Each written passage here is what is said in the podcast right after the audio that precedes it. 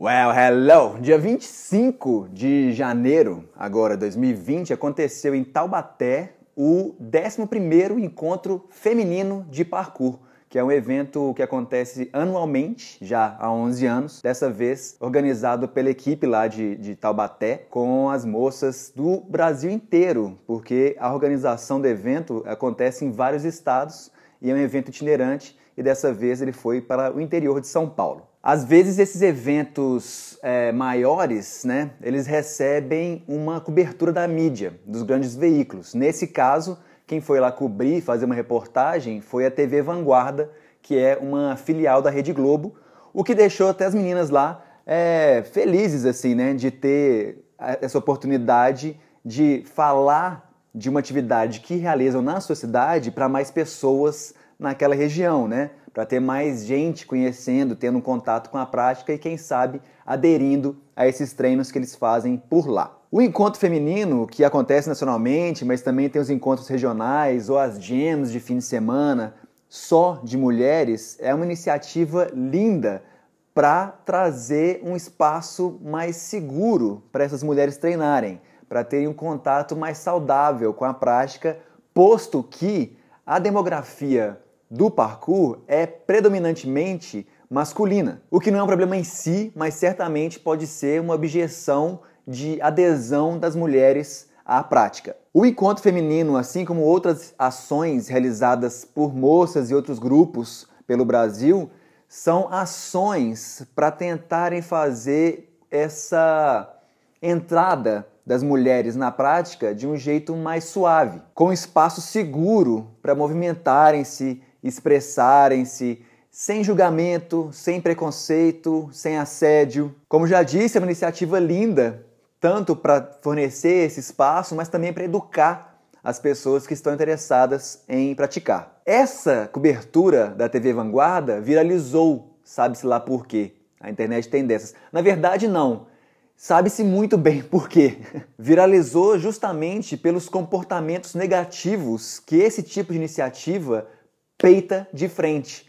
Julgamento, preconceito, sexismo. A reportagem foi bem simples, né, estruturalmente, enquanto produto jornalístico, ela foi bem simples. Uma dessas matérias de pauta pronta que poderiam ser realizadas, já foram realizadas em todos os eventos, encontros de parkour, é o mesmo roteirinho, a mesma história. Ninguém da comunidade do parkour acho que se surpreendeu vendo essa matéria, né, enquanto produto ali, enquanto vídeo para jornal. Com a minha experiência aí de parkour, dando entrevistas já há anos para TV, impresso, internet, eu já vi isso acontecer várias vezes, né, da equipe jornalística chegar já com essa pauta pronta e querer só ilustrar o que já quer dizer, o seu próprio ponto de vista com as imagens do evento. Nunca ou raramente é realizado um jornalismo interessado e curioso. E é comum o desapontamento dos entrevistados quanto o resultado divulgado depois. Dessa vez a matéria foi simples e sem gafes, na verdade,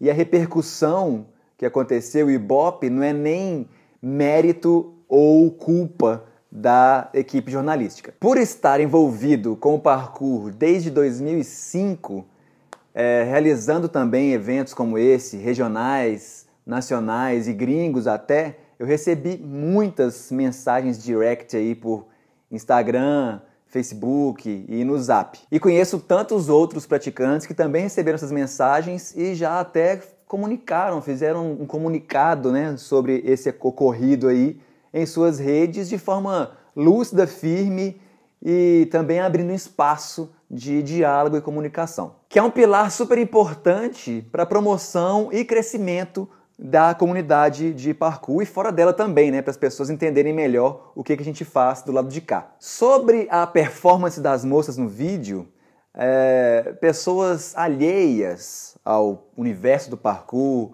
a como é que estabelece-se um evento, como é que organiza um evento, como é que estrutura um treino, ou como é que se convive em sociedade, especialmente em momentos de bullying na internet, body shaming, que são os ataques a formas diferentes de corpo, formas diferentes de movimentar-se, formas diferentes de se expressar, é, atacar o que, é diferente, surfaram aí essa onda dos memes, de piadas com memes, fazendo graça às custas de quem pensa diferente, move-se diferente, parece diferente, que desafia o status quo, que sai dessa turma do padrãozinho que eu falo tanto. Duas atitudes, né, que eu valorizo super em qualquer pessoa no parkour e qualquer pessoa é, fora dele também, que é desafiar o status quo e pensar o diferente respeitar o diferente. E essas piadas não tem graça, né?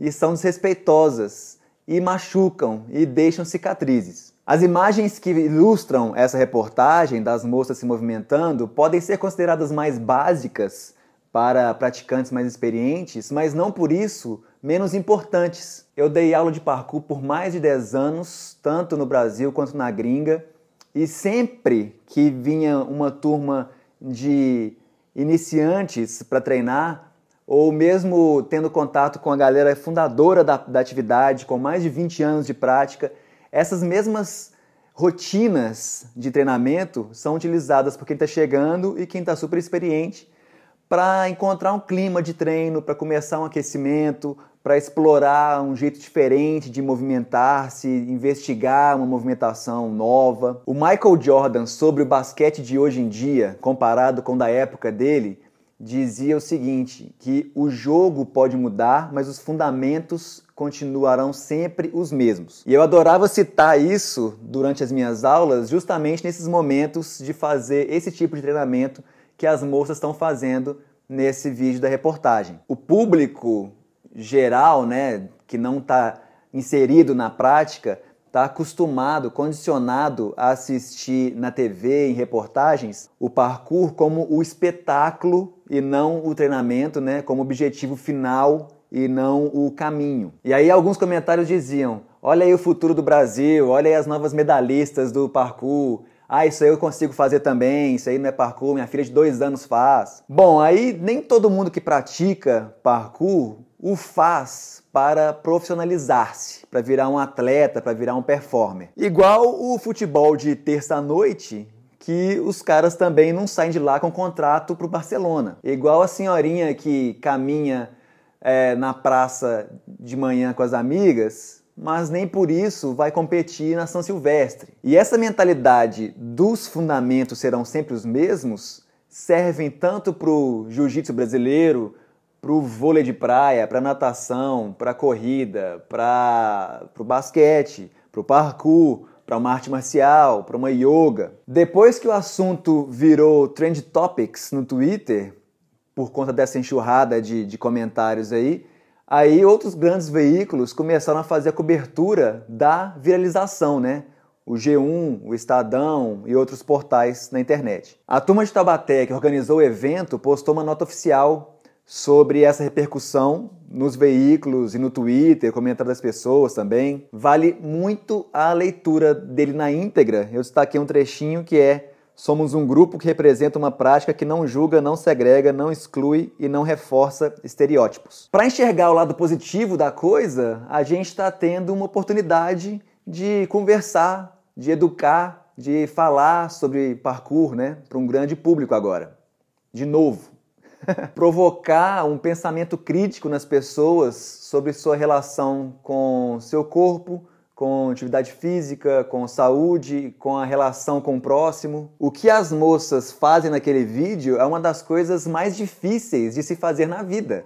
E eu não estou falando só da movimentação, não, mas da coragem de sair da zona de conforto, de se expressarem-se livres, de mostrarem-se vulneráveis, de meter as caras, coisas que as pessoas que as criticaram morrem de medo de fazer. Eu não preciso ficar aqui defendendo as moças, elas estão muito mais munidas e preparadas do que eu, não precisam de um príncipe virtual num cavalo pixelado para aparecer ao resgate. Elas subiram, escalaram essa torre e conseguem saltar de lá e aterrissar quando quiserem.